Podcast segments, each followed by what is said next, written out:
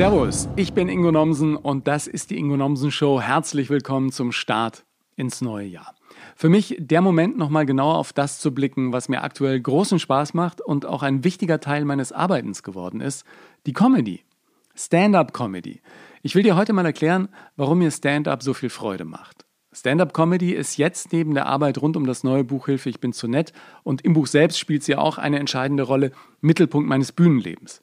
Das hätte ich nie gedacht. Überhaupt hätte ich nie gedacht, dass Stand-up überhaupt mal ein Teil meines Arbeitslebens sein würde. Und ich kann mich noch gut an den ersten Joke erinnern, den ich öffentlich erzählt habe. Und ich erzähle ihn dir gerne gleich nochmal. Viel Spaß dabei. Okay, ladies and gentlemen, open your ears. It's the Ich finde wirklich interessant, dass rückblickend nun doch einige Comedy-Auftritte während der Pandemie möglich waren. In Mix und in Solo-Shows. Und den ersten Vorgeschmack auf all das, was Comedy bedeutet, habe ich schon als Drei- oder Vierjähriger bekommen, unterwegs auf Ausflügen mit Oma und Opa. Ja, wenn die mit ihrer Truppe im Bus oder auf Schiffen die Welt entdeckt haben, war der kleine Ingo mit dabei und konnte auch mal ans Mikrofon des Busfahrers oder eben das vom Kapitän an Bord eines Donaudampfschiffes. Bei Kelheim habe ich da einst meinen ersten Witz gegen Bezahlung erzählt. Das Verfahren war denkbar einfach und ich beschreibe es ja auch ein bisschen in meinem Buch. Opa und seine Freunde erzählten mir Witze, die ich über die Bordanlage allen Gästen erzählen sollte. Als Gage gab es reichlich äh, Schokolade. Und das ließ ich mir natürlich nicht zweimal sagen. Rannte zum Kapitän, der wunderte sich über den Steppke, gab allerdings schnell nach und ließ mich gewähren. Klassiker von Phipps Asmussen gab ich dann zum Besten und an den ersten erinnere ich mich noch gut. Äh, steht nicht im Buch, aber will ihn gerne hier erzählen. Im Freibad. Ein Adonis steht von seinem Handtuch auf und schlendert an einer gut aussehenden Frau vorbei Richtung Sprungturm. Er geht auf den Fünfer, legt einen Doppelsalto mit Schraube vom Feinsten hin und steigt stolz aus dem Wasser. Als er wieder an der Dame vorbeigeht, sagt die, äh, Kompliment, das war toll. Darauf er, naja, das ist ja gar nichts gewesen. Ich war mal Europameister im Turmspringen. Kurze Zeit später steht sie auf, geht an ihm vorbei zum 100-Meter-Becken, springt rein, krault die 400 Meter in einer Traumzeit. Als sie zurück zu ihrem Handtuch geht, meint er, ein Kompliment, das war fantastisch. Worauf sie sagt, ach, ich war mal Nutte in Venedig. Ja, und ich kannte den zentralen Begriff als Dreijähriger ja gar nicht. Ich wusste nicht, was das ist. Äh, Venedig. Ja, für den Joke gab es damals reichlich Schokoriegel, Aufmerksamkeit und Applaus. Ich habe das alles genossen und ich glaube, hätte es in mir nicht schon damals diese Lust auf Bühnen und das Publikum gegeben, es wäre wohl nicht im Ansatz so gut gelaufen. Dinge erzählen, die anderen Spaß machten. Heute liebe ich Stand-up. Es ist pur, es ist direkt und ohne doppelten Boden. Eine Bühne, ein Mikrofon und ein Künstler, der lustige Geschichten erzählt. Menschen nur mit dem eigenen Blick auf die Welt zum Lachen zu bringen, ist eine ganz eigene Form des Entertainment.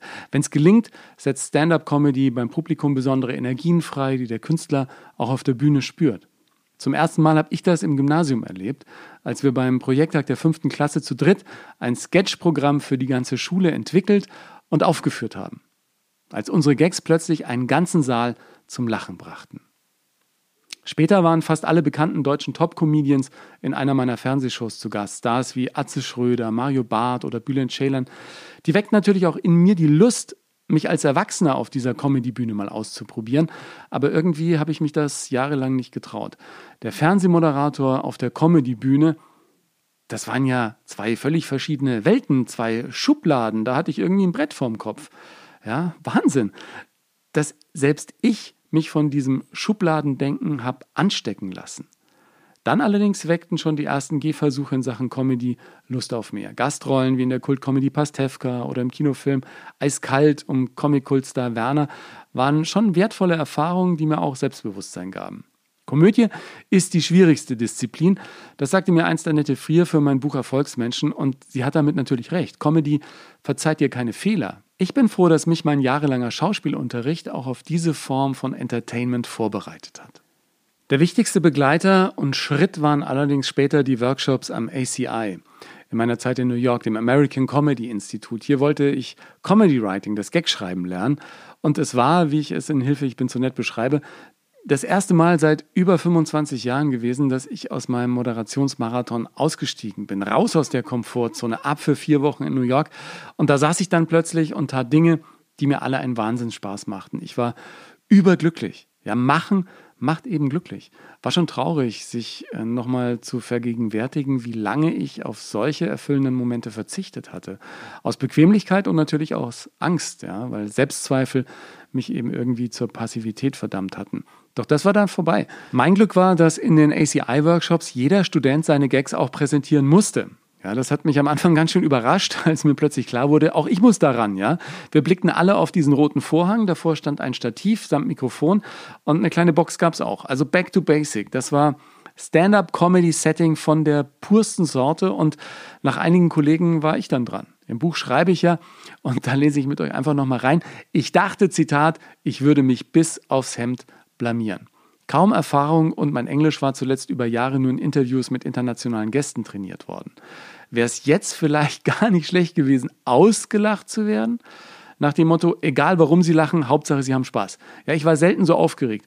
Diese Art von Bühne kannte ich ja auch nicht. Und im Publikum saßen immerhin Comedians, die zum Großteil schon in der New Yorker Clubszene aktiv waren oder sogar größere Auftritte hatten. Ich hatte jedenfalls mehr als einen Kloß im Hals, als ich nach vorne zum Mikro ging und dann begann ich, Hello, I'm Ingo from Germany and I'm trying to be funny. Ja, ich bin Ingo aus Deutschland und ich versuche jetzt mal lustig zu sein. Und schon mein erster Satz sorgte für einen herzhaften Lacher im Publikum. Eine Zeile, die ich so gar nicht notiert hatte, die spontan aus der Verlegenheit der Situation entstanden war und die das Eis einfach gebrochen hatte.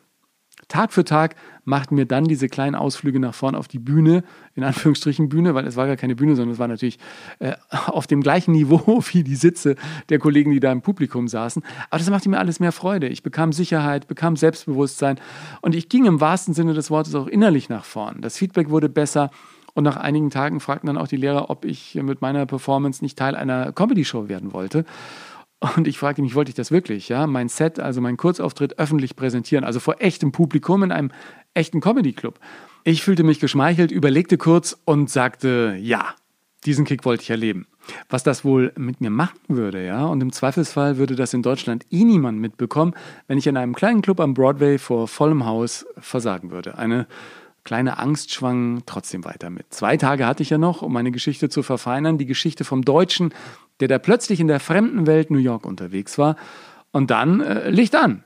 Ich stand im traditionsreichen New Yorker Gotham Comedy Club auf der Bühne. Und schon beim Reingehen wurde mir ganz anders. An der Wand hingen die Bilder von den Comedy-Stars, die hier ihre Karriere begonnen hatten. Und jetzt sollte ich hier auf die Bühne gehen, gerade noch niedergeschlagen auf dem Sofa. Und jetzt, äh, bitte begrüßen Sie einen witzigen Mann aus Deutschland, Ingo, ja sagt die Moderatorin. Und dann sprang ich voller Energie und begleitet von wohlwollendem Applaus auf die Bühne. Ein fantastischer Cocktail aus Glücksgefühlen rauschte durch meinen Körper. Ich ließ mich reinfallen und ich entdeckte das Kind in mir wieder.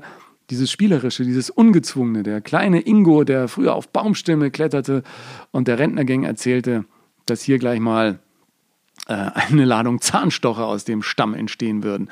Hört mal alle her, ja, und es funktionierte in New York echt gut. You nailed it, sagte einer der Kollegen, was ein echtes Kompliment war. Und einer der Comedy-Coaches lud mich danach ein, am nächsten Tag in einem anderen Club aufzutreten mit ihm.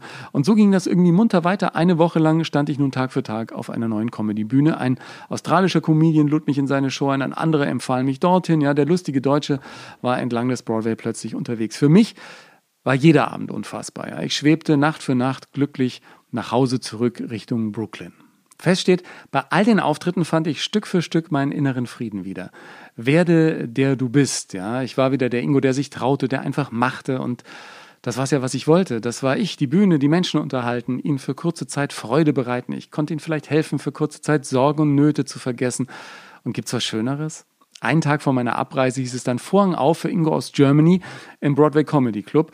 Und das Tolle an New York ist, dass du diese Chancen einfach bekommst. Du kannst dich ausprobieren. Nun stand ich mit unfassbar großartigen Comedians auf der Bühne, die teilweise eigene Shows auf HBO oder Comedy Central hatten. Und wenn vor dir ein Mann spielt, der gerade bei America's Got Talent im TV die Bühne gerockt hat, amerikaweit, wird ja schon ein bisschen mulmig, ja. Und da machte sich dann auch eine alte Bekannte wieder bemerkbar, die Angst zu versagen. Doch ich überwand sie. Ich fragte mich, was könnte schlimmstenfalls passieren? Dass ich hier als Ingo from Germany versage und keiner lacht? Na und? Ja, wusste ja niemand, dass ich überhaupt hier auftreten würde. Okay, meine Frau, ja, Die allerdings freute sich jeden Abend mit mir, wenn ich ihr eine neue kleine Glücksgeschichte erzählen konnte. Sogar die Momente, in denen keiner lachte, habe ich gut in den Griff bekommen. Einfach weitermachen. Pausen aushalten. Ja, der nächste Lacher ist nur einen Satz entfernt.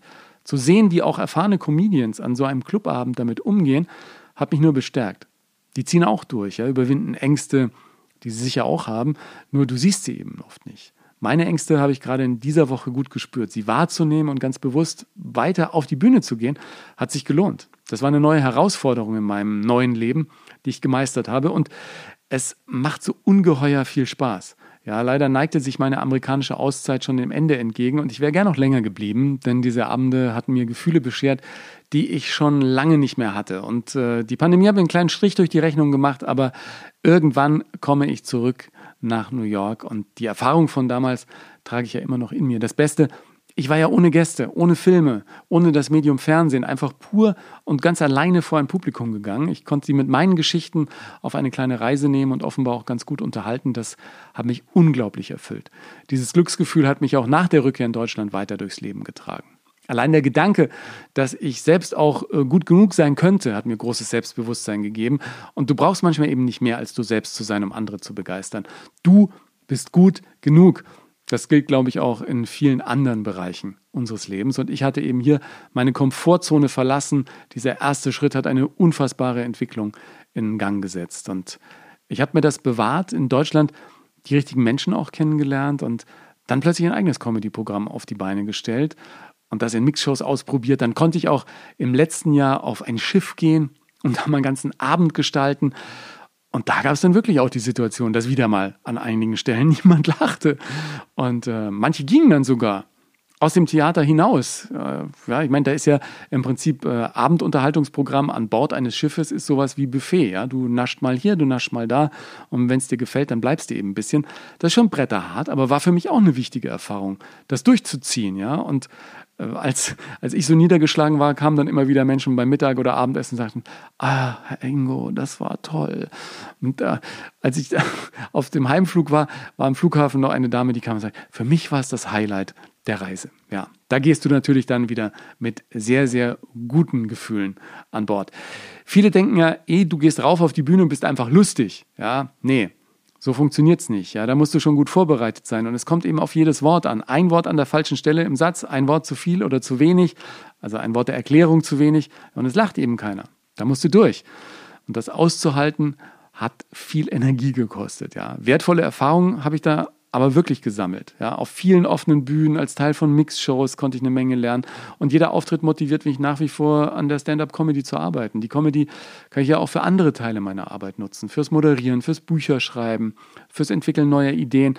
Stand-up ist so zu einem wichtigen Baustein meines Entertainment-Portfolios geworden. Ja, gerade baue ich aus Hilfe, ich bin zu nett einen Vortrag, eine Keynote, in der ich meine wichtigsten Erfahrungen aus meinem Lebensweg teile. Und das Live-Programm verändert sich auch weiter. Da war ich total froh, dass ich mit Till Hoheneder auch mal am großen Ganzen arbeiten konnte, nochmal eine Meinung von außen hatte, von jemandem, der wirklich so viel Erfahrung mitbringt. Und diese intensive Arbeit hat mir sehr geholfen, meine Comedy-Skills da professionell weiterzuentwickeln.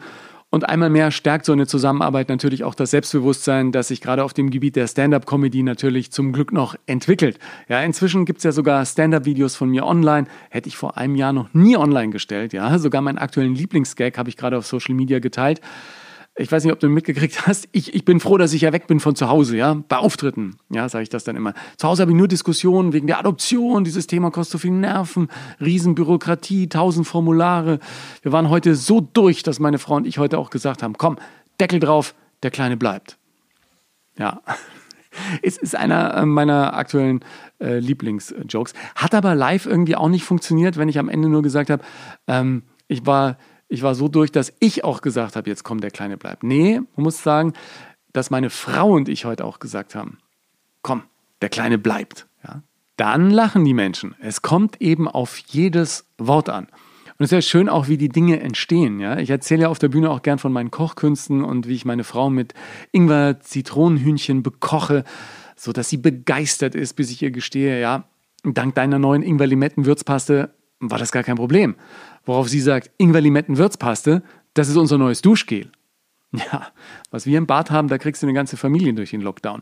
Entstanden ist dieser Joke beim Einkaufen im Angesicht neuer Duschgel-Varianten. Das echte Leben eben. Ich werde 2022 weiter spielerisch an viele Dinge rangehen und mich vom Leben überraschen lassen. Ist ja wirklich wunderbar zu sehen, welche Türen im Leben sich öffnen, wenn du selbst offen dafür bist. Und Wünsche habe ich natürlich auch noch. Ihr wisst, ich habe an meiner Bürowand hier eine ganze Wunschliste mit Waschbrettbauch, Abendshow und 100.000 Followern bei Instagram. Ich arbeite dran, ich äh, genieße diese Arbeit und auf dem Weg zum Ziel gibt es viele, viele Glücksmomente zu entdecken. Und wie ich es in Interviews zum Buch Hilfe, ich bin zu nett immer wieder sage, wir sollten uns bei der Verwirklichung unserer Träume nicht selbst im Weg stehen. Mit meinem Schritt auf die Stand-Up-Bühne habe ich mir einen großen Traum erfüllt und jeder Auftritt, auch und gerade bei den kleinen Shows, in denen ich neue Dinge ausprobieren darf, löst große, große Glücksgefühle aus und die wünsche ich euch auch bei allem, was ihr mit Leidenschaft und Freude ausprobiert. Vielleicht ist der Start ins neue Jahr auch für dich ein Reset. In meinem Buch Hilfe, ich bin zu nett beschreibe ich meinen Weg in ein ganz neues Leben. Da findest du Inspiration, neue Wege in Angriff zu nehmen und Tools, die mir dabei geholfen haben, zum Beispiel auch mit meinen Ängsten umzugehen, die ja sicher auch zu so einer Neuorientierung gehören. Verlinke ich dir gerne in den Show Notes. Folg mir auf Insta oder Facebook und teile dein Feedback zur Folge. Schick mir auch einfach mal eine Nachricht. Die Playlist zum Podcast heißt Der beste Song der Welt. Die gibt's auf meinem Spotify-Kanal. Schön, wenn du diesen Podcast auch mit deiner Community teilst und auf Apple Podcasts eine ehrliche Sternebewertung hinterlässt. Das erhöht die Sichtbarkeit dieser Show. Auch auf Spotify sind solche Bewertungen jetzt möglich. Dank dir dafür. Dir ein klasse 2022 und bis zum nächsten Mal im Podcast.